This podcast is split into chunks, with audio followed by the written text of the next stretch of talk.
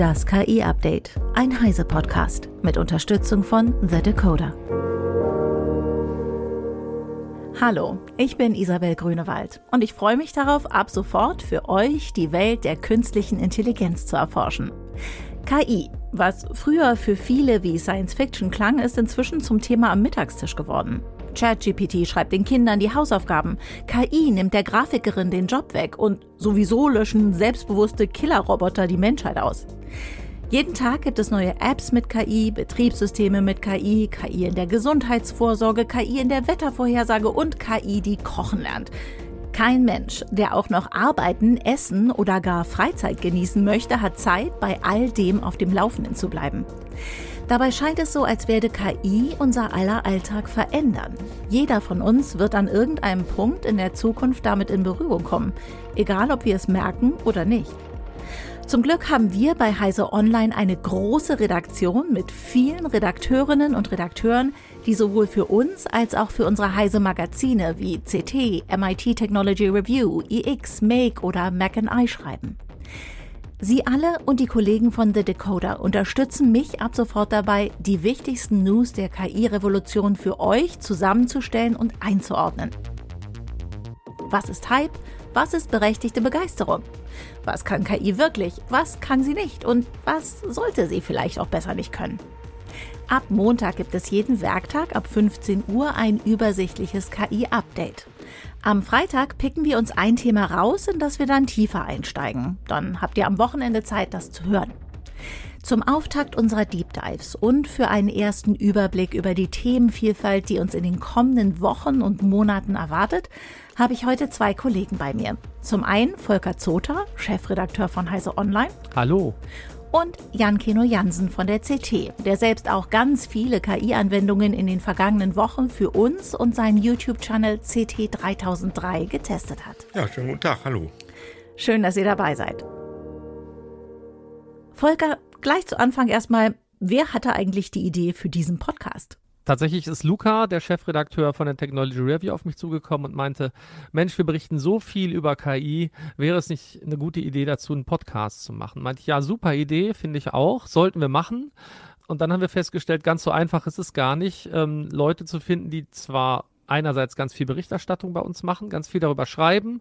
Keno, der zum Beispiel ganz viel bei CT 3003 zu den Themen macht, aber dass wir jetzt jemanden finden, der für uns einen werktäglichen Podcast macht, um sozusagen die Leute jeden Tag auf den aktuellen Stand zu bringen, hat sich jetzt gar nicht so einfach herausgestellt. Aber siehe da, wir haben es jetzt geschafft.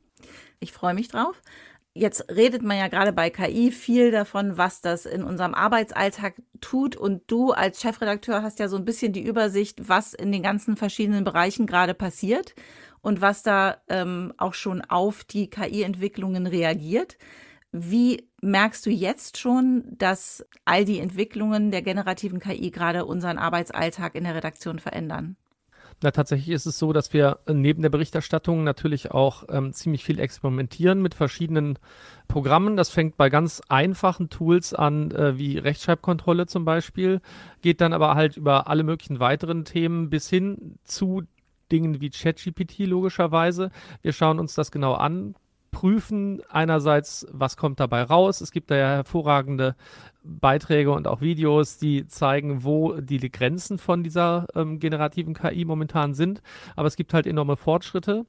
Und wir versuchen halt ähm, vor allem herauszufinden, an welchen Stellen kann uns das entlasten, an welchen Stellen ist es gefährlich, KI zum Beispiel auch einzusetzen, ähm, weil KI sich halt irgendwas zusammenlügt, teilweise, ohne irgendwelche Prüfungen zu machen. Das heißt, für uns als Journalisten wird es auch viel schwieriger, Texte von anderen zu prüfen, weil man ähm, sich eben nicht darauf verlassen kann, dass alles von ich sag mal, Menschenhand geprüft wurde, sondern dass da möglicherweise aus irgendwelchen generativen KI-Modellen Texte entstehen und das sieht man jetzt schon. Also es gibt immer mehr, ich sag mal, Inhalte im Internet, äh, bei denen relativ offensichtlich ist, dass sie aus einer KI sind. Das liegt daran, dass im Moment noch Texte relativ spröde sind, die aus diesen Modellen rauskommen.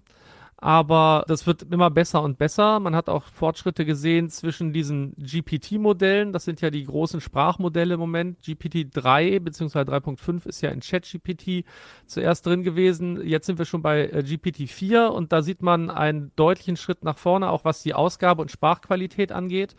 Und das ist halt für uns eine riesen Herausforderung. Also einerseits zu prüfen, was sind Themen, bei denen uns die KI die Arbeit erleichtert und was sind Themen, wo sie sozusagen die Arbeit erschwert. Einfach auch, weil es halt schwieriger zu prüfen wird und ganz häufig eben Quellenangaben fehlen. Und äh, du erwähntest gerade, dass sich das alles sehr schnell gerade entwickelt. Warum gerade jetzt? Warum geht das plötzlich so explosionsartig vonstatten? Ja, warum ist das so? Ich glaube, wir, wir erleben gerade so einen, so einen dieser seltenen Momente, ähm, wie naja, es gab die Erfindung des Buchdrucks, die hat sich viel langsamer durchgesetzt, weil einfach gar nicht die Vertriebsmöglichkeiten da waren, aber man konnte dann plötzlich Dinge einfach replizieren und vorher musste man sie schreiben. Dann gab es irgendwann so Dinge wie MP3 zum Beispiel. MP3 hat einen Qualitätssprung gebracht und ich glaube, wir haben gerade beides zusammen. Einerseits einen so einen Moment, wo es eine ganz neue Möglichkeit gibt. Also wir können jetzt Texte erzeugen lassen, die klingen wie von Menschen geschrieben oder gesprochen, wie auch immer, je nach Modell.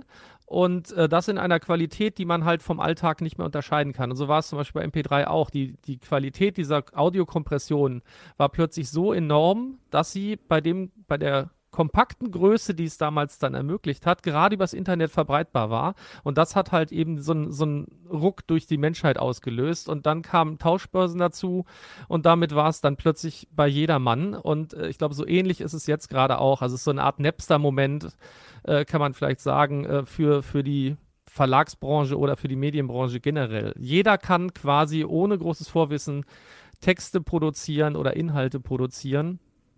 Und darum geht das, glaube ich, gerade so schnell. Wir haben also quasi so ein Qualitätslevel übersprungen. Und ähm, wenn ich da mal einhaken darf, eine These von mir wäre jetzt noch, dass das schon auch an Open AIs ähm, Elan liegt, sag ich mal. Die haben das ja wirklich geschafft, dass sie einmal mit äh, Dolly, also mit diesem Bildgenerator, total den Hype generiert haben und kurze Zeit später äh, mit ChatGPT. Und das Lustige ist ja, dass äh, GPT, äh, ChatGPT ja auf ähm, GPT-3 oder GPT-3.5, hast du ja gerade schon gesagt, basiert. Und das gab es ja schon eine ganze Weile vorher. Aber erst durch diese, durch ChatGPT, also dass sie da sozusagen für jedermann und jeder Frau benutzbares Interface draufgepappt haben und natürlich das Ding auch so trainiert haben, dass es ja wie ein Chatbot halt funktioniert. Das hat einen Hype losgetreten. Und das fand ich relativ faszinierend, dass eine einzelne Firma zweimal in kurzer Zeit ja einfach so ein, so ein, so ein Hype generiert. Also ChatGPT ist ja, hat man ja schon öfter gelesen, ist die am, am schnellsten gewachsene, das am schnellsten gewachsene Softwareprodukt, kann man das so sagen. Also die haben ja innerhalb kürzester Zeit wirklich Millionen Accounts äh, reinbekommen. Und bin mir relativ sicher, dass wir diesen Moment auch ohne OpenAI gehabt hätten, aber das hätte länger gedauert. Kino, bei dir in der Timeline, wenn man sich auf YouTube die Videos anguckt, die du da jede Woche ne, mhm. rausgibst, dann sieht man auch so, also es war ganz vereinzelt mal was mit KI bis vor sechs Monaten. Dann kamen so die ersten Versuche und in den letzten Wochen ist das ja eins der, der alles beherrschenden Themen, auch bei dir bei CT 3003. Ja. Was war so der Moment, wo du gemerkt hast, dass das ist es jetzt, das geht auch nicht mehr weg? Äh, das war, also da hatte ich quasi ein bisschen Vorlauf, also wirklich das, der erste Moment, wo ich gedacht habe, oh Gott, das ist ja wirklich, das, das ist ja wie Zauberei, war dieses äh, Lambda Projekt von Google. Da hat ja dieser, so ein, so ein Google-Forscher, Black Lemon, hatte ja dieses, das ist ja auch durch alle Medien gegangen, hatte er so ein Statement äh, rausgehauen, in dem er erzählt hat, dass er davon ausgeht, dass diese KI eine Seele hat und dass man sofort äh, ja, dass man quasi äh, ja sowas wie KI-Philosophie direkt starten soll, weil das wäre sonst ähm, grausam, wenn man KIs sozusagen ähm, schlecht behandelt. Also es war, es war super weird. Es war, also die ganze, die ganze Story war super weird, aber er hat halt die Protokolle veröffentlicht, also die Transkripte seiner Gespräche mit dieser Lambda-KI. Und das war halt viele Monate bevor man bevor ChatGPT kam und bevor dieses Thema im, im Mainstream drin war. Und ich habe dieses Transkript gelesen und ich habe gedacht, das kann doch nicht wahr sein, das geht doch gar nicht. Ja. Das, also da hat er zum Beispiel so Sachen beschrieben wie zwei Kinder spielen, also er hat den, den Chatbot gefragt, zwei Kinder spielen im Sandkasten. Ähm, also eine relativ lange Geschichte äh, das eine Mädchen, die heißt so und so, die hat eine Blume in der Hand und dann nimmt ihm ein anderer Junge die Blume weg und der andere Junge macht das.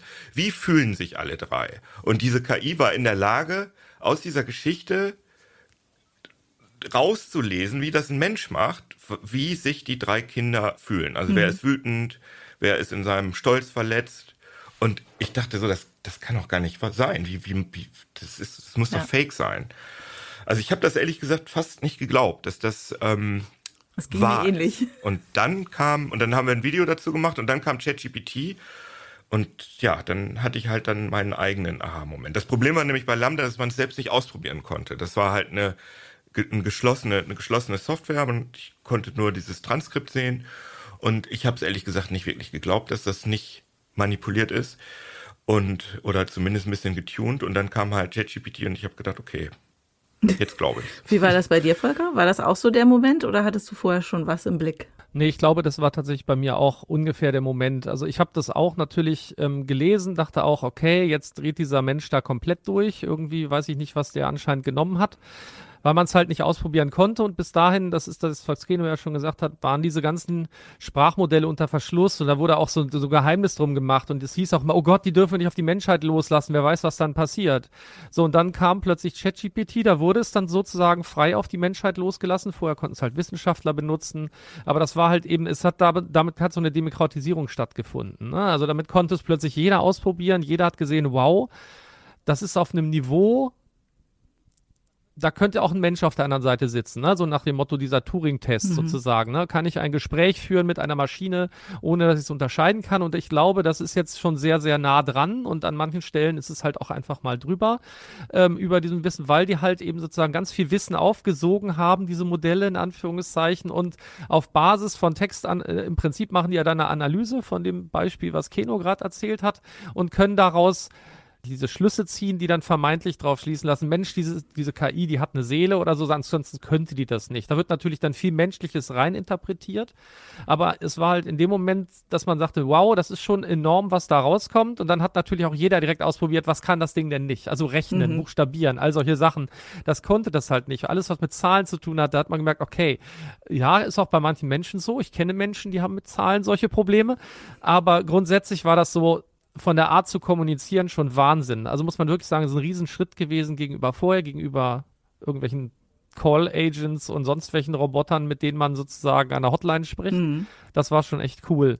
Und ähm, ja, seitdem ging das halt immer weiter. Und das hat halt alles andere, was KI-Entwicklungen angeht, die auch schon seit Jahrzehnten am Markt sind, glaube ich, mitgerissen jetzt. Ne? Also plötzlich das Thema KI, das immer so ein bisschen so, so einen Dornröschenschlaf geführt hat, das ist halt jetzt komplett wach und äh, es rennt sozusagen jetzt voran.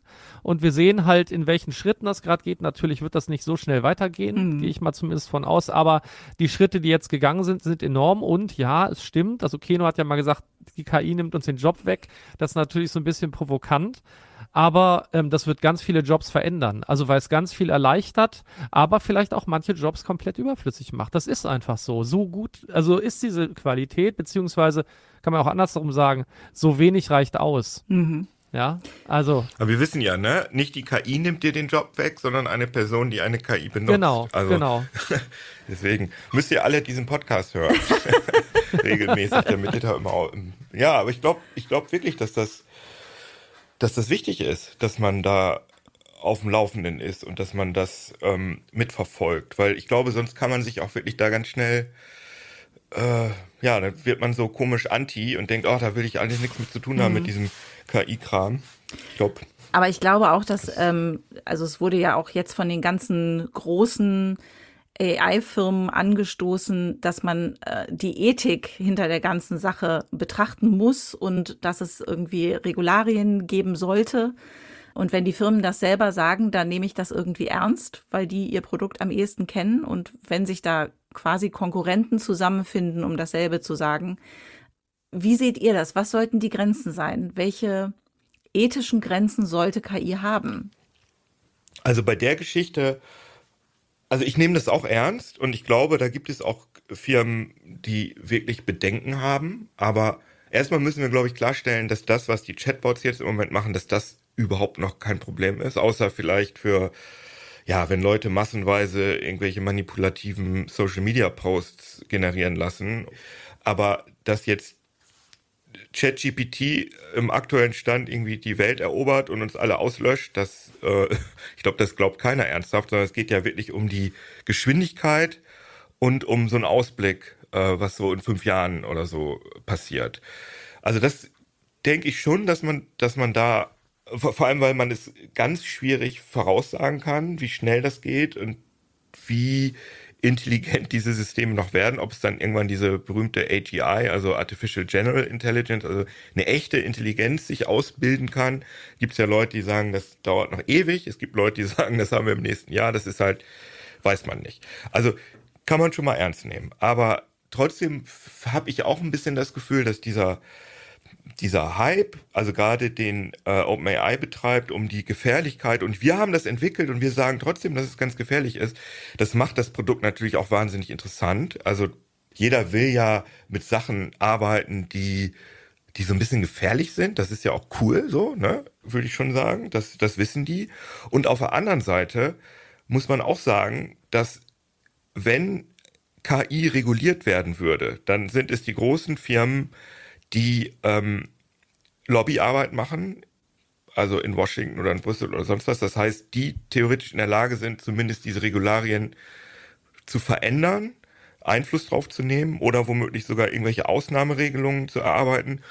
Und die Open Source Gemeinde kann das wahrscheinlich nicht. Das heißt, es gibt Leute, ich, ich finde es ein bisschen billig, das so, so schwarz-weiß zu sehen, aber es, es gibt Leute, die sagen, dieses ganze, diese ganzen Warnungen vor KI von den Unternehmen, die dienen vielleicht auch dazu, um Open Source KI-Entwicklung das Leben schwer zu machen. Aber wie gesagt, ich, ich glaube, da könnte ein bisschen was dran sein, aber das ist nicht die, die einzige Erklärung.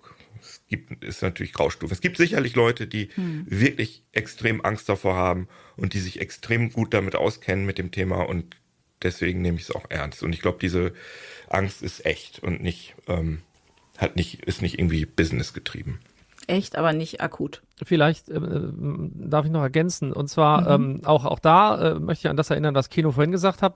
Die KI selbst wird nicht die Menschheit zugrunde richten, sondern es werden Menschen sein, die die KI, wenn überhaupt, zu sowas einsetzen. Und das ist die große Gefahr dabei. Und da hilft es an der Stelle gar nicht, wenn ich sowas wie ein Chatbot regulieren würde, ähm, da muss man sich über andere Sachen Gedanken machen, wie Urheberrechte und so weiter und so fort. Und was heißt das fürs Urheberrecht? Diese ganzen Themen sind natürlich relevant. Ich glaube, dieses ganze Thema äh, KI-Ethik, Regulierung und sowas kommt deswegen jetzt unter anderem wieder auf, weil auch da das ganze Thema, dieses ganze Thema KI, das es schon seit 40, 50 Jahren ja in der Art und Weise gibt und diese Diskussionen darüber, dass das jetzt wieder eine Relevanz bekommt. Und immer dann, wenn was relevant wird, dann will man drüber sprechen. Und wie gesagt, ein Chatbot, der wird nicht die Menschheit auslöschen. Das wird nicht passieren, sondern der erzeugt Inhalte. Ja, man kann manipulieren, man kann damit Wahlen versuchen zu beeinflussen, indem man authentisch klingende Reden oder so verfasst, die gar nicht von der Person sind. Sowas kann man tun. Aber das ist jetzt nicht die eigentliche Gefahr. Die Gefahr wird dann äh, oder entsteht dann, wenn man bestimmte Modelle zu autonomen Modellen umfunktioniert und die Dinge tun lässt. Also es gab letztens so ein Ding, das nannte sich ja AutoGPT. Das heißt, da gibt man, also man, man erstellt ja mal so Prompts im Moment bei diesen Chatbots oder auch wenn ich Bilder generiere und dieses AutoGPT und andere, die haben halt angefangen, selbst für sich die Prompts zu erzeugen. Da sieht man so ein bisschen, da, da hat man so das Gefühl, aha, okay, und wo geht das hin? Und wenn man jetzt sagt, ähm, wie müsste eine perfekte Welt aussehen, dann landet das Ding übrigens völlig natürlicherweise, wenn man es auf das freie Internet loslässt, irgendwann dabei, dass die Menschheit ausgelöscht werden müsste. Das ist völlig logisch, weil der Mensch halt ganz viel Umwelteinflüsse äh, produziert, die die Welt kaputt machen. Das ist ja total naheliegend. Mhm. Jeder würde auf die Idee kommen, die Menschheit auszulöschen. Braucht man gar keinen Hollywood-Film äh, für zu drehen. Aber an, an irgendwie solchen Stellen muss man aufpassen und da reicht auch dieses Sprachmodell nicht. Die sind nicht so ausgereift, aber sobald ich das verbinde mit autonomen Waffensystemen etc., wird es halt einfach kritisch. Und da muss man natürlich aufpassen. Und ansonsten muss man halt natürlich sehen, ethisch in dem Sinne vielleicht auch noch, wie gesagt, wenn es um Jobs von Leuten geht, also wo muss ich dann eigentlich regulieren? Wo darf ich KIs einsetzen, wo darf ich sie nicht einsetzen? Da fände ich es eher nochmal spannend. Da geht es dann nicht um die Vernichtung der Welt oder der Menschheit, sondern darum, wie geht es eigentlich mit Jobs weiter in Zukunft? Also wenn ich jetzt sagen würde, okay, ich kann jetzt sämtliche Jobs, für, also bestimmte Jobs einfach wegrationalisieren. Das fängt an bei automatisierten, äh, automatisiert äh, erstellten Texten und endet, keine Ahnung, wo habe ich noch gar nicht die Vorstellungskraft. Ich glaube, an der Stelle muss man sagen, okay, Leute, lasst uns jetzt mal drüber reden, weil wenn wir jetzt alles so weiterlaufen lassen, könnte es für bestimmte Branchen und Jobs zu spät sein. Andererseits hatten wir sowas immer wieder in verschiedenen Sparten. Ja. Also egal was, das Internet hat auch diverse Jobs einerseits kaputt gemacht, andererseits ganz viele neue geschaffen. Das betrifft dann immer persönliche Schicksale von den Menschen zu der jeweiligen Zeit. Aber in der Regel war es so, dass immer mehr Jobs geschaffen wurden und immer nicht unbedingt alle kaputt gegangen sind. Aber da muss man, glaube ich, schon mal drüber reden und sich Gedanken machen. Aber ähm, ich glaube auch, so wie es Keno sagt, im Moment dient es sehr stark auch dazu, nochmal das Thema weiter im Hype zu mhm. halten, zu sagen, oh ja, ist ganz gefährlich, ne? Und jetzt sitzt plötzlich ein Sam Altman, also der CEO von, äh, von OpenAI, sitzt jetzt plötzlich beim US-Präsidenten und muss mit dem über Dinge reden. Der ist also plötzlich aus der, ich sag mal, aus dem Nichts, stimmt mhm. so nicht, aber von irgendwo unter ferner Liefen aufgestiegen zum momentan wichtigsten CEO und der geht dann zusammen mit einem Apple-CEO gemeinsam zum US-Präsidenten. Da, da, sieht man mal die Wertigkeit, die da plötzlich durch entstanden ist, auch und, und, und was für ein Hype ja. da entstanden ja, ist. Genau, das ist richtig krass, finde ich auch. Also ich meine, äh, ähm, der Sam Altman, wen hat er denn alles getroffen? Macron und Scholz und so. Und ich habe gedacht, wie krass. Also, dass so ein, so ein CEO irgendwie wie so ein Rockstar so eine Europatournee ja. macht und völlig selbstverständlich alle äh, Staatschefs trifft. Da habe ich auch gedacht, okay, die, das muss, die Leute nehmen das Thema schon ernst. Mhm. Aber was du sagst mit, ähm, ja, man, äh, die, man, so ein Chatbot macht noch nichts, ne? Aber du hast ja gerade selber erzählt mit AutoGPT, dass man halt, dass es halt sofort Leute gab, die gedacht haben, cool, ich gebe jetzt dem Chatbot, also GPT 3.5 und GPT 4, gebe ich jetzt einfach mal Vollzugriff auf meinen Rechner. Und ähm, so schlau sind die Systeme noch nicht. Aber wenn wir Artificial General Intelligence haben und man zum Ding Vollzugriff gibt, dann wird das Teil, also dann ist es nicht ausgeschlossen, dass das Ding dann sagt, okay, ich entziehe mich jetzt mal erstmal dem Nutzerzugriff. Das heißt, ich, ich, ich schreibe mich irgendwie so in den, also ich, ich starte mich mal so, dass ich immer, wenn der Computer läuft, auf jeden Fall laufe. Ich verbreite mich vielleicht so weiter wie so ein Virus, damit ich quasi immer weiterleben kann und mehr Macht erlangen kann.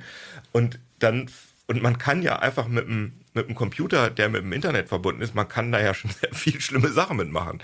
Also weiß ich nicht, wenn das Ding dann irgendwann anfängt, irgendwelche Ampeln umzuschalten oder äh, keine Ahnung, irgendwelche.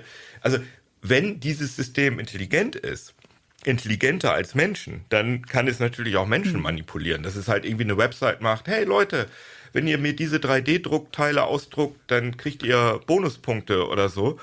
Und dann fängt die KI an, Leute einzuspannen dafür, äh, keine Ahnung, irgendwelche Waffen zu produzieren oder irgendwelche anderen schlimmen Dinge zu machen. Also das ist ja jetzt nicht komplett aus der Luft gegriffen. Es gibt ja diese Gedankenexperimente, was ja auch zum Beispiel letzte Woche das Problem war äh, mit dem einen General, der davon erzählt hat, wie sie ein Experiment durchgeführt haben mit einer KI-Drohne, die dann irgendwann entschlossen hat, weil der Operator ihr nicht immer Zugriff gegeben hat, die Ziele abzuschießen, den Operator auszuschalten. Im Endeffekt. Das war aber angeblich fake, ne? Das wisst ihr schon. Genau. Im Endeffekt kam dann raus, dass das nur ein Gedankenexperiment war. Er hat aber irgendwie betont, dass, dass es, weil man es denken kann, durchaus plausibel klingt. Und es klang ja auch für alle Medien durchaus plausibel. Ja. Oh, also ja, ja, es ist ein schon. nachvollziehbares Gedankenexperiment, wohlgemerkt. Das wurde nie wirklich durchgeführt. Aber Allein die Tatsache, dass es nachvollziehbar ist und dass wir das glauben können, zeigt ja eigentlich, wie viel sich in den letzten Monaten verändert hat seit Lambda. Ich glaube ja. tatsächlich, das hat noch gar nichts damit zu tun, was die jetzige KI macht, sondern das ist genau das, was eigentlich, wie gesagt, was Keno eben geschrieben hat, das ist genau das Drehbuch von Age of Ultron, ne? Avengers-Film von Marvel. Das ist, das genau. ist überhaupt nichts, wofür man genau. die ganzen Fortschritte braucht. Man glaubt jetzt nur eher nochmal daran, dass das passieren kann und die Menschheit findet ja nichts schöner, als ihren eigenen Untergang im Kino zu sehen. Und äh, das ist halt so. Das ist einfach so. Der Mensch ist fasziniert davon. Äh, was passieren könnte, wenn es was gäbe, das intelligenter wäre? Nicht, dass es schon reichen würde, wenn die Menschen sowas tun, aber das ist, glaube ich, nicht das Thema für hier. Ähm, aber ich, ich, glaube einfach, ähm, dafür braucht man die jetzigen Fortschritte nicht. Man glaubt nur eher, dass es, dass es mehr in die Nähe rückt, dass sowas passiert, weil diese Gedanken gab es schon lange und jetzt sieht man, okay, jetzt Jetzt denkt man, okay, sowas wie AutoGPT könnte dazu führen, dass, und ja, wenn die Fortschritte kommen und wenn man den Zugriff äh, äh, gibt und tatsächlich das Trainingsmaterial gut genug ist, sozusagen, also das Ding sozusagen die Chance hat, so gut zu lernen und die Zugriffe zu erreichen, dann ist es vielleicht auch ein super Hacker und hackt sich in alle Systeme und schafft dann das, was Keno gesagt hat. Ähm, aber ich glaube, davon sind wir doch noch ein ganzes, ein ganzes Stück entfernt. Wir sehen nur, oh, es könnte tatsächlich irgendwann in diese Richtung gehen. Hm. Und wir sind natürlich sehr, wie du, du sagst ja richtig, Age of Ultron, den Film habe ich übrigens gar nicht gesehen. Das, ja, also ich glaube, ich bin zum Beispiel inspiriert von diesem ähm, äh, Dämon, äh, dem Roman von Daniel Suarez, ist schon ein bisschen älter. Mhm. Da passiert sowas auch. Und davon sind wir, und auch von Terminator und Skynet sind wir natürlich geprägt. Aber was ja noch wichtig ist zu bedenken, ist, dass Menschen sind ja nicht perfekt. Menschen haben sowas wie Ego und Stolz und Eifersucht und so Sachen. Und davon ist man ja sehr getrieben als Mensch, sage ich mal, ohne dass man das verändern könnte, so einfach. Und eine KI hat ja keine Emotionen. Und natürlich, wenn man jetzt versucht, den Maschinen sowas einzuimpfen, menschliche Gefühle, dann könnte es natürlich problematisch werden, aber das haben sie ja gar nicht. Also es gibt ja auch die große These, dass äh, die Leute, die da immer den Teufel an die Wand malen mit KI, dass das Leute sind, die von sich auf andere schließen, die halt super competitive sind und, und, und kämpferisch, also so Tech-Bros halt, die so, ja, man, man kennt es, die halt so, oh, der Stärkere setzt sich durch und so, die also sozusagen ihre psychologischen Probleme, sag ich jetzt mal, äh, auf KIs projizieren. Und das ist natürlich Quatsch, weil KIs haben halt keine sind nicht competitive und haben keine Gefühle, sondern die sind neutral. Seht ihr die ganze Vermenschlichung quasi der KI-Debatte. Also gerade in, in der allgemeinen Berichterstattung ist es ja häufig so, die KI hat entschieden, die macht, die denkt, die mhm. fühlt. Mhm. Ähm, seht ihr das als Problem? Müsste man da eigentlich viel rationaler rangehen? Ich glaube, das können wir nicht. Also ich muss sagen, dass ich, ich versuche mich immer, ich versuche das immer, mir, mich zu vergewissern, das ist nur ein Computer, mit dem du da sprichst, aber gerade diese Chatbots, die sind so menschlich in ihrer Reaktion, dass man, also mein Gehirn zumindest, ich weiß nicht, wie euch das geht, fängt sofort an, so zu sprechen wie mit Mensch, dass ich sogar bitte Danke sage, weil ja. das so, ich kann es gar nicht abstellen. Und ich glaube, wir haben, das ist wahrscheinlich eine, eine Kulturtechnik, die wir erlernen müssen, dass man mit Computern anders spricht als mit echten Menschen. Wir können halt bislang nur mit Menschen sprechen oder vielleicht mit Tieren und Pflanzen, weiß ich nicht. Aber die antworten nicht so viel. Also wie geht euch das? Also wenn ihr mit, mit Chatbots spricht, habt ihr, merkt ihr das auch, dass ihr irgendwie so, sofort in so menschliche Muster ja. fallt? Also ich merke, dass ich gerne mal frage, gerade wenn ich eine Entscheidungsfrage stelle, ähm, mit einem Chatbot, dass ich dann irgendwann, und was würdest du nehmen? So, dieses, ja. also dass das so ein ganz automatischer, was ist denn jetzt das bessere System oder was ist jetzt die bessere Entscheidung, dass dann so die Frage ist, und was findest du jetzt besser? Das oder das? Weil man das so ja. irgendwann einfach so im Kopf hat, dass man den anderen fragen möchte. Ähm, aber ich weiß auch, dass wir unserem Kind zum Beispiel beibringen, dass es der Alexa immer schön brav Bitte und Danke sagt, damit er nicht vergisst, dass man Bitte und Danke sagen soll. Weil äh, klar ist das eine Vermenschlichung dieses Computergegenstands in unserer Küche, aber es ist auch gerade ja bei Kindern, da denke ich mal so, die dürfen nicht so das Gefühl haben, dass sie einfach einen Befehl raushauen können in der Küche und das erledigt wird. Aber es hat vielleicht auch was mit dem Raum und dem Umfeld zu tun.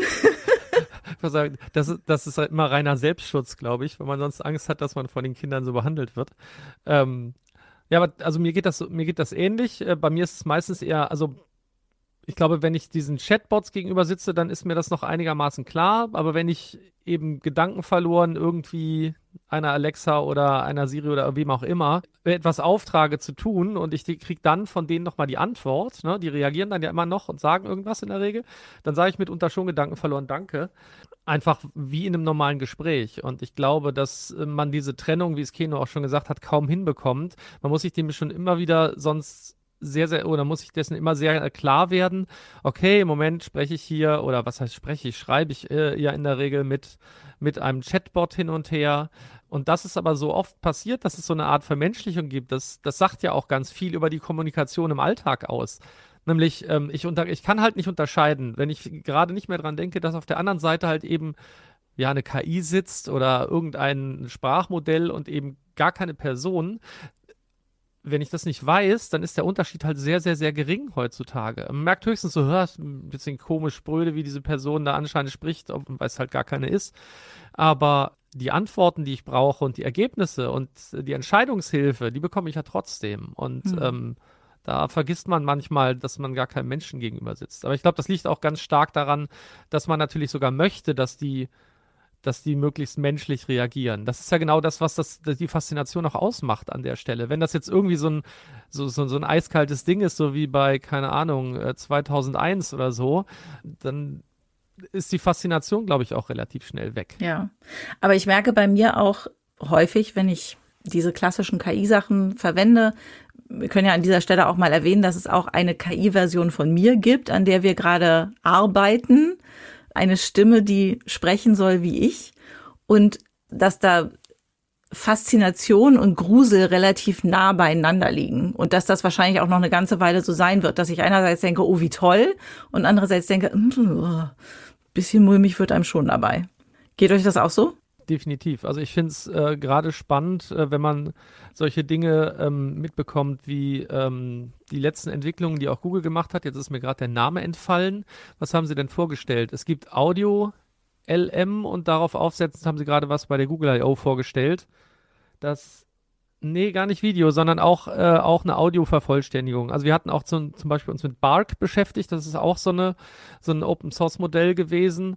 Ähm, da kann man einfach Texte reingeben und das ähm, Ding fängt an zu sprechen und zwar eben nicht auf Basis von Phonemen, wie das sonst bisher so war. Also diese ganzen Navigationssysteme und so weiter, die basieren halt auf Phonemen und zusammengesetzten Wortelementen und deswegen klingen die manchmal ein bisschen künstlich, sondern die trainieren quasi direkt Sprache in diesem Sprachmodell. Also äh, klingt jetzt ein bisschen bescheuert, also mit Audioschnipseln von Sprache und nicht mit Text.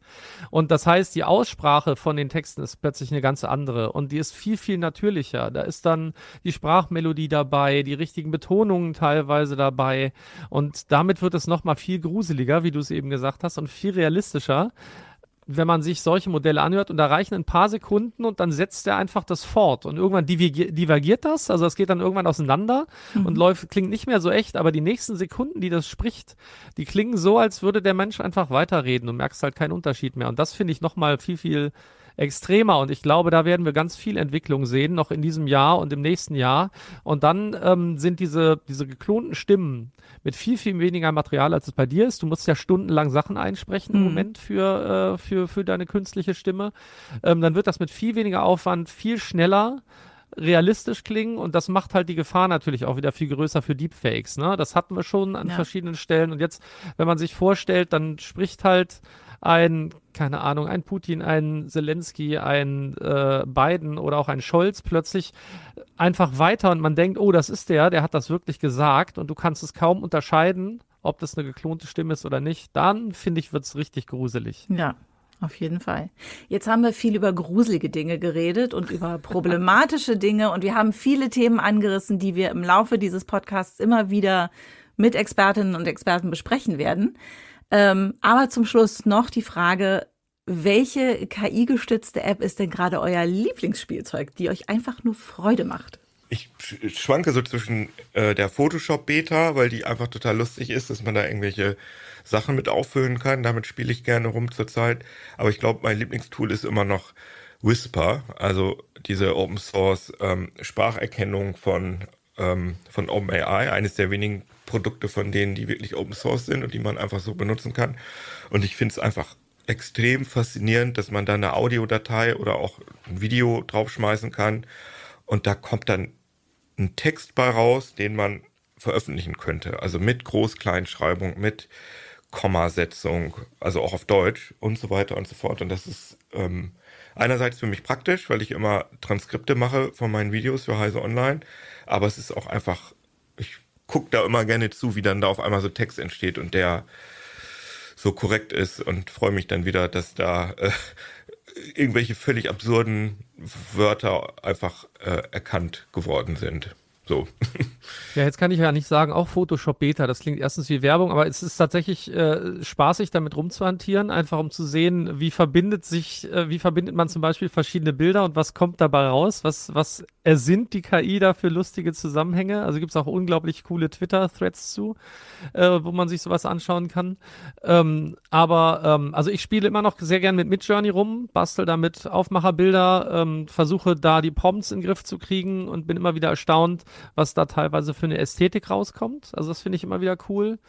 Ähm, und dann, ähm, das hatte ich vorhin schon kurz einmal erwähnt, glaube ich, spiele ich gerne herum mit ähm, Wonder Studio von Wonder Dynamics. Das ist äh, dieses Tool, da kann ich eine echte Aufnahme nehmen und das ist das, was mir auch nochmal vorschwebt, dass wir eine, eine äh, keine Ahnung, CT-Uplink haben, wo wir ähm, eine Person durch einen einen digitalen Avatar erzeugen. Das wird automatisch äh, berechnet, automatisch belichtet, alles Mögliche, die Figur halt komplett rausgerechnet, damit ich halt äh, eben nicht einfach nur einen Farbklecks auf jemandem drauf habe. Das ist schon faszinierend, was man da machen kann. Damit habe ich ein bisschen rumhantiert, ähm, weil ich mir immer sowas wünsche, vielleicht auch geprägt von meiner Generation, ähm, irgendwann so eine Figur wie Max Headroom in einer Echtsituation sitzen zu haben.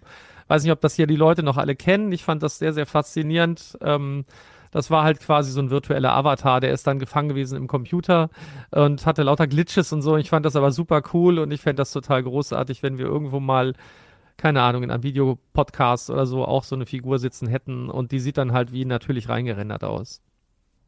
Bei all den Diskussionen und Sorgen um KI und um die Geschwindigkeit der Entwicklung, was sind denn so Sachen, die sich gerade abzeichnen am Horizont und auf die ihr euch wirklich freut?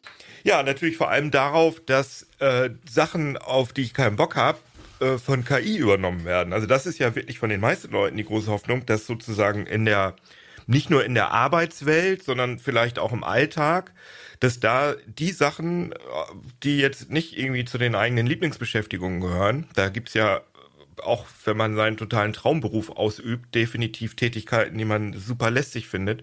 Und da würde ich mal ganz stark darauf hoffen, dass mir solche Sachen abgenommen werden. Also ich rechne noch nicht damit, dass mir der Abwasch äh, und der Geschirrspüler äh, ausräumen, äh, dass mir dann Roboter hilft, weil die Robotik ist ja noch nicht so weit. Aber alles, was irgendwie mit Texten und Tabellen und Abrechnungen zu tun hat, zum Beispiel so schlimme Fahrtkosten, Reisekosten, Shit und irgendwelche Auswertungen, die man ja auch manchmal machen muss, äh, dass mir das abgenommen wird. Oder was ich persönlich, das ist jetzt vielleicht ein bisschen redakteursspezifisch, aber so Ausfüllen von irgendwelchen, äh, von irgendwelchen Masken in irgendwelchen CMSen. Also wenn ich irgendwie äh, ein Video oder ein Podcast oder so hoch hochstelle, dass ich dann immer wieder das Gleiche da eintippen muss, dass das, äh, dass mir das abgenommen wird. Und, und ich habe auch noch so eine diffuse Meta-Hoffnung. Wir haben ja ein ähm, Arbeitskräftemangel, das merkt man ja, oder ein Fachkräftemangel, das merkt man ja überall. Das merkt man ja zum Beispiel auch, wenn man irgendwie mit Kommunen und Ämtern hantiert und was zu tun hat, dass das alles nicht gut funktioniert im Moment. Und da wäre meine Hoffnung, dass ähm, die mit dem vorhandenen Personal besser ihre Arbeit machen können. Das heißt, dass irgendwelche Backoffice-Sachen dass die automatisiert werden und da mehr Leute für die Kundschaft, also für die Bürger und Bürgerinnen äh, vorhanden sind und dass das alles besser wird. Oder auch von mir aus in der Alten- und Krankenpflege, dass da die Leute wirklich die Sachen machen können, auf die es ankommt, nämlich mit Menschen zu interagieren, als irgendwelche ja, als irgendwelche Orga-Geschichten oder so oder irgendwelche sehr mechanist mechanistischen Arbeiten, dass das von KIs äh, abgenommen wird. Aber äh, ich habe natürlich auch ein bisschen eine negative Sache, muss ich noch sagen. Es ist ja nur leider so, dass wenn man die Effizienz steigert, dann werden auch oft Arbeitsplätze gedrosselt sozusagen, weil man, es geht ja auch ohne. Und dann sind wir äh, irgendwann am Ende an einer noch schlimmeren Stelle. Aber ich hoffe, dass das nicht passiert. Also, dass die Leute mehr Zeit haben für die wichtigen Sachen. Oder für eine Vier-Tage-Woche zum Beispiel. Wäre ja auch eine Lösung für weniger Arbeit. Ja, auf jeden Fall. Äh, Volker, wie sieht es bei dir aus?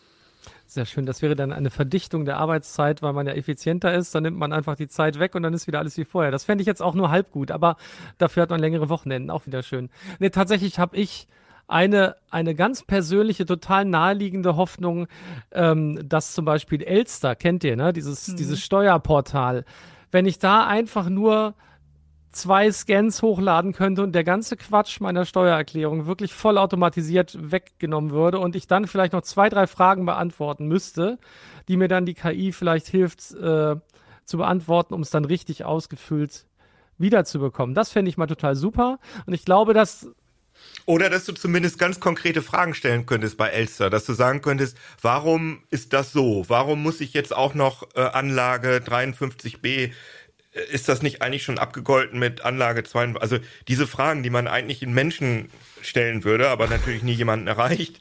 Ähm, das wäre ja ah, toll, genau. wenn das gehen würde. Ja. ja, oder dass die KI dann ganz klar sagt, äh, es fehlt jetzt aber noch für die und die Sache der und der belegt. Ah, Kannst du den nochmal bitte nachreichen? Genau. Um Gottes Willen. Also das ist ja das Schlimmste. Belege reiche ich ja sowieso gar nicht mehr ein. Das funktioniert auch wirklich schon gut. Das hat schon viel entlastet. Aber tatsächlich diese ganzen Fragestellungen, was muss ich wo eintragen, das finde ich eigentlich super nervig. Ich würde da am liebsten irgendwie, wie gesagt, zwei, drei Scans hochladen und fertig. Und das Ding passiert dann also automatisch. Und ich kriege drei Fragen gestellt, wie ich meine Steuerrückzahlung, die ich halt hoffentlich kriege, dann besser auswerten, äh, noch, noch optimieren kann. Das wäre nicht toll. Aber leider ist es nicht so. Aber das ist jetzt natürlich sehr, sehr subjektiv, weil das halt vor der Tür steht. Man muss das ja irgendwann noch machen, seine komische Steuererklärung. Ähm, ansonsten grundsätzlich ähm, hat Keno ja schon ganz viel gesagt dazu. Ich finde es, ich glaube, da stecken ganz viele Chancen drin, um Dinge einfach schneller zu erledigen. Jetzt so aus Jobsicht ganz klar für uns, Dinge schneller zu recherchieren, besser auf Ideen zu kommen, fehlerfreier zu schreiben, besser zu formulieren, also auch Leuten schneller zu einem guten Ergebnis zu verhelfen, die vielleicht nicht die, wie heißen die bei uns immer so schön, Edelfedern sind. Äh, und ich glaube, das gibt es in ganz vielen Bereichen. Ne? Also Dinge vereinfachen, Dinge schneller abwickeln können, um sich dann, das hat Keno ja so gesagt, äh, was Altenpflege, Krankenhaus etc. betrifft, auf das wirklich Wesentliche konzentrieren zu können. Nämlich da, wo es wirklich wichtig ist, dass die Menschen miteinander interagieren können. Und dieses ganze, ich sag mal, ja, das ganze genau. 0815 Thema, dass man das mal wegschieben kann, dass man sich damit nicht mal belasten muss. Und davon haben wir, wenn man da wirklich mal drauf achtet, so unglaublich viel in jedem einzelnen Schritt im Alltag, sei es bei der Planung von Reisen, sei es einfach nur beim Kinoticketkauf oder eben auch im Job. Das sind so umständliche Dinge, die man da teilweise machen muss, die einem wirklich ganz viele Automatisierungen, die hoffentlich durch KI kommen könnten, weil man dadurch schneller entwickeln kann, unter anderem ähm, dann auch demnächst abnehmen. Ich hoffe, und das ist noch vielleicht auch so, so ein bisschen wie Kino sagt, was Negatives vielleicht. Ich hoffe, dass dabei nicht die Sicherheit komplett abhanden kommt. Weil wenn man jetzt anfängt, KI-Systeme zu sagen, programmiere es, wie ich es meine, anstatt genau darauf zu achten, weiß ich nicht, ob es besser oder schlechter wird, was Sicherheit von Tools angeht oder ob die KI irgendwelchen Schrott programmiert. Aber man könnte natürlich dann auch wieder hingehen und sagen, man hat irgendein KI-Tool, das für nichts anderes da ist, als zu checken, ob da Sicherheitslücken drin sind in solchen Tools, weil die können auf der Basis von anderen Sicherheitslücken lernen. Also da sind ganz, ganz, ganz viele Chancen, um vieles besser zu machen. Und ich glaube, das ist auch mal noch wichtig, dass wir das den Leuten auch nahebringen, auch in unserem Podcast den Leuten nahebringen und nicht immer nur auf die Horrorszenarien eingehen. Sehr schön. Genau, also die Hoffnung habe ich auch, dass KI die Welt besser macht, also so ganz, ganz global und ganz grob. Ähm, zum Beispiel auch sagen wir mal, Arztbesuche. Also da gibt's ja, manchmal will man mit jemandem sprechen, da hat man sowas Diffuses und will einfach mal mit einer Ärztin oder einem Arzt sprechen. Aber manchmal will man auch wirklich nur wissen, die Stelle, die ich da habe, muss ich mir da Sorgen machen. Und das wäre doch wirklich cool, wenn ich das einfach irgendwo dran halten würde an irgendeine Kamera und die würde mir dann mit ähnlicher Sicherheit oder vielleicht sogar höherer Sicherheit als ein, ein, ein Arzt oder eine Ärztin sagen, ob das irgendwie was Schlimmes ist und da gibt es ja viele Situationen. Ähm, und es gibt ja von Google, gab es doch diese Studie, dass äh, bei, ich glaube, Röntgenbild befunden, ähm, dass das auf, dass da eine, eine äh, Bild-KI besser oder ähnlich agiert wie ein, wie ein, wie ein Mensch. Ja. Ja klar, und die sind vor allem immer gleich gut. Also, ne, also ich meine, genau. die sind halt so trainiert und ich kann jetzt, ob ich einen Assistenzarzt habe oder einen besonders gut oder schlecht ausgebildeten Arzt, der kann auch mal einen schlechten Tag haben oder was übersehen. Das passiert der KI halt in der Form nicht. Das heißt, ja, das ist genau. eine super Unterstützung. Und gerade bei bildgebenden Verfahren ist es ja sehr, sehr üblich, dass das schon eingesetzt wird, weil da halt eben die, die, die Datenmengen da sind. Ne? Also überall, wo du halt drauf trainieren kannst, wo viele Daten sind, dann geht das. Alles, wo du das halt nicht hast, da ist halt schwierig, auch der KI irgendwie auf die Sprünge zu helfen. Da müssten wir vielleicht mehr uns darauf konzentrieren, diese Dinge selbst zu erledigen und den Rest mindestens mal, also KI unterstützt zu machen, weil ich möchte tatsächlich genau wie du nicht, dass die Jobs wegfallen. Ich glaube, Jobs werden sich verändern. Das mhm. muss gar nicht schlecht sein. Ich glaube, das genau. ist gut, aber natürlich verliert man dabei Leute, weil es Leute gibt, die, naja, Menschen sind halt so. Menschen und Veränderung ist halt immer eine Herausforderung. Das merken wir, glaube ich, auch selbstständig. Aber ich glaube, man muss dem offen gegenüberstehen, weil im Endeffekt im Ende wird man sich sowieso dem nicht entziehen können. Ich kann mir auch nicht vorstellen, dass irgendjemand heutzutage noch den Kutschen hinterher trauert, nur weil es das Auto gibt und es jetzt keine Kutscher mehr gibt. Aber in der Übergangszeit wird es so gewesen ja. sein, ne? dass die Leute, es gab doch diese Stories, wenn Leute mit mehr als so und so viel Stundenkilometern sich bewegen, dann passieren, passieren schlimme Dinge. Oder Passi äh, passieren ja Comics auch. sind gefährlich für Kinder, Bilder, Bilder sind gefährlich, äh, was es da alles gibt. Also KI hat, glaube ich, hat, das, hat wirklich das Potenzial, die Welt besser zu machen. Es hat das Potenzial, die Welt schlechter zu machen. Und ich finde, wir sollten uns auf die positiven Sachen konzentrieren und hoffen, dass, ähm, ja, dass auch die Ungleichheit nicht weiter wächst, sondern mit KI eine Demokratisierung, eine stärkere Demokratisierung einsetzt, dass die, die Arm-Reich-Schere vielleicht nicht mehr weiter auseinandergeht, sondern ein bisschen dichter zusammen. Das, das Potenzial steckt da sicherlich drin, aber das steckt das Potenzial drin, dass das Pendel in beide Richtungen ausschlägt. Und deswegen, ja, lasst uns, lasst uns auf die positiven Sachen uns konzentrieren. Na, das ist doch mal ein perfektes Schlusswort. Vielen Dank, dass ihr heute bei mir wart. Wir haben jetzt viele Themen kurz angerissen, die ich in den kommenden Wochen sowohl mit eurer Hilfe als auch mit ganz vielen Expertinnen und Experten vertiefen werde. Und ich freue mich sehr darauf, dabei ganz viel Neues, Spannendes über und vielleicht auch mit KI zu lernen und zu entdecken. Ja, danke. Ich freue mich auch. Das war's für heute. Am Montag geht es los mit dem ersten kurzen News-Überblick des KI-Updates. Kommenden Freitag spreche ich in unserem nächsten Deep Dive mit meinem Kollegen Wolfgang Stieler von der MIT Technology Review über die Frage, woran wir von ChatGPT und Co. erstellte Texte erkennen können und warum das so verdammt schwierig ist. Also dann, bis zum nächsten Mal.